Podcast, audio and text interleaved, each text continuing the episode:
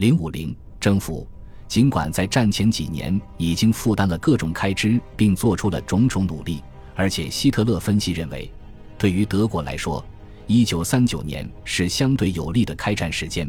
但第三帝国在加入了第二次世界大战时，还是背负了众多不利因素。帝国只有一部分军队实现了机械化，英国和法国的机械化军队的数量更大，而且有时还会装备性能更为优越的坦克和飞机，弹药。石油和橡胶的储备也仅够维持几个月的战争，而且相对于他的敌对帝国而言，这个国家的人口和国民生产总值也要少得多。此外，德国早已进行了充分动员，似乎已经很难再从其经济中获得更多的军事产出。劳动力方面已无潜力可挖，因为在二战期间，相比英国和美国来说，已经参加工作的德国女性的比例更高。当成千上万的工人应征入伍的时候，在很大程度上，只能通过将劳动力从次要产业转移到重要产业，才能实现军事生产的发展。而多年来，德国也一直都是这样做的。一九三九年至一九四零年间，纳粹耀眼的军事胜利掩盖了这些问题。同时，随着苏联粮食和矿产品的流入，这些问题在一定程度上也得到了缓解。大量波兰和法国战俘变成了劳动力，其中以农业方面居多。荷兰、比利时和法国的数千吨燃料和其他原材料均落入德国人手中。一九四零年一月至七月期间，德国的武器产量翻了一番。事实证明，包括镍、铜和钢在内的金属库存对此做出了巨大贡献。那年秋天。德国从波兰吞并的领土上实现了大丰收，被占领的丹麦奶牛场成为后方黄油、牛奶和奶酪的主要来源。对西欧及后来的塞尔维亚和希腊征收的大量占用费，不仅充实了帝国财政，而且国防军还能用当地货币给驻扎在那里的士兵发放军饷。商店里有许多国内短缺的商品，军队用这笔钱把它们买了下来。然后通过军事哨所把这些商品送回国，这缓和了定量配给的负面影响。但是，德国的占领国和盟国也成了累赘，导致帝国的资源需要向太多方向分散。现在，虽然煤炭生产不景气，但西欧以及德国的家庭依然需要供暖，那里的工厂也依然需要供电。为了与芬兰、意大利、克罗地亚、罗马尼亚。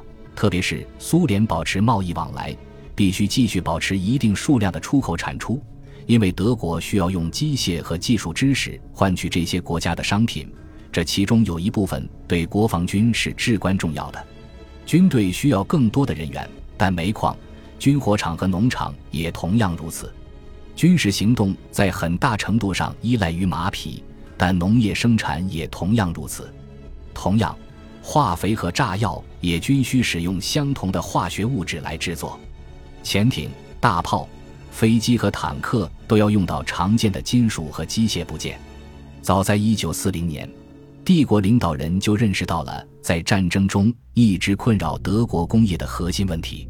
就算帝国通过向国内的工厂施加压力，让他们生产出更多的设备，但是由于国家资源有限，包括弹药、船舶。装甲车、飞机在内的任何重要军事工具的适当增产，通常都会导致其他一些工具的减产，这就导致了1940年至1941年间断断续续的军事生产模式的出现。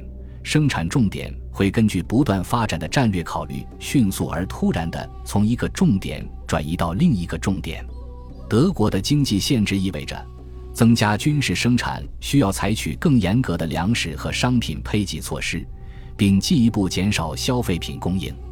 在二战的头两年，人均实际消费和职工家庭口粮中的卡路里含量均下降了近百分之二十。为军队制造材料的工业劳动力所占比例，从一九三九年的百分之二十二飙升至一年后的百分之五十。与此同时，人们几乎没有什么可买的东西。这样就积累了大量的储蓄存款。到战争中期，储蓄总额达到四百亿帝国马克。民众的存款为政府提供了强制性贷款。和1939年一样，希特勒在1940年认识到了持续的经济制约，这促使他试图使用武力突破这些制约。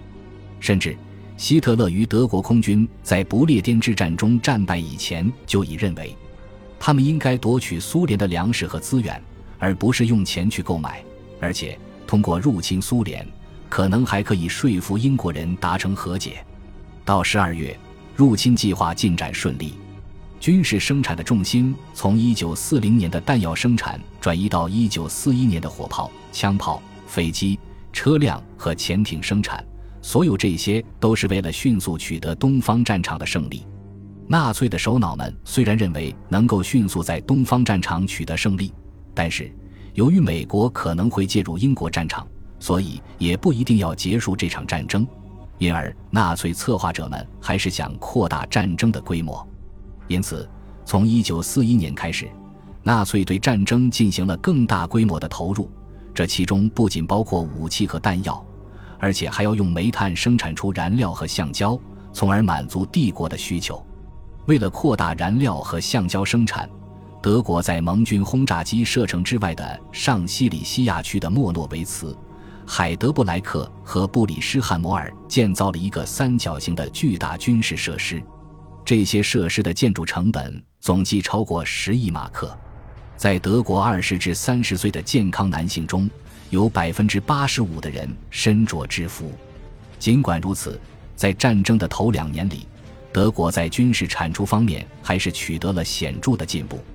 飞机年产量从一九三九年的八千二百九十五架上升到一九四一年的十一七百七十六架，潜艇年产量从十五艘上升到一百九十六艘，坦克年产量从约一千三百辆上升到五千二百辆。尽管如此，英国的飞机和潜艇产量还是高于第三帝国，苏联的飞机、潜艇和坦克产量也同样都超过了帝国。到一九四一年秋天。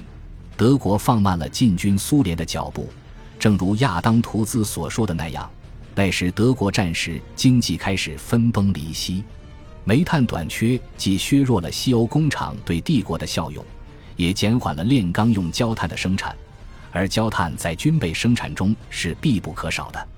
限制燃料供应使军事谋划者得出结论：德国不能同时在海、陆、空进行有效的战斗。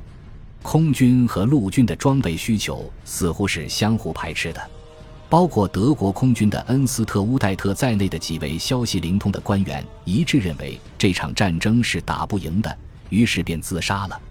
负责军备生产的弗里茨托德同意他们的观点，并在1941年末把这个情况告诉了希特勒。几个月后，他死于一场空难。恭喜你又听完三集。欢迎点赞、留言、关注主播，主页有更多精彩内容。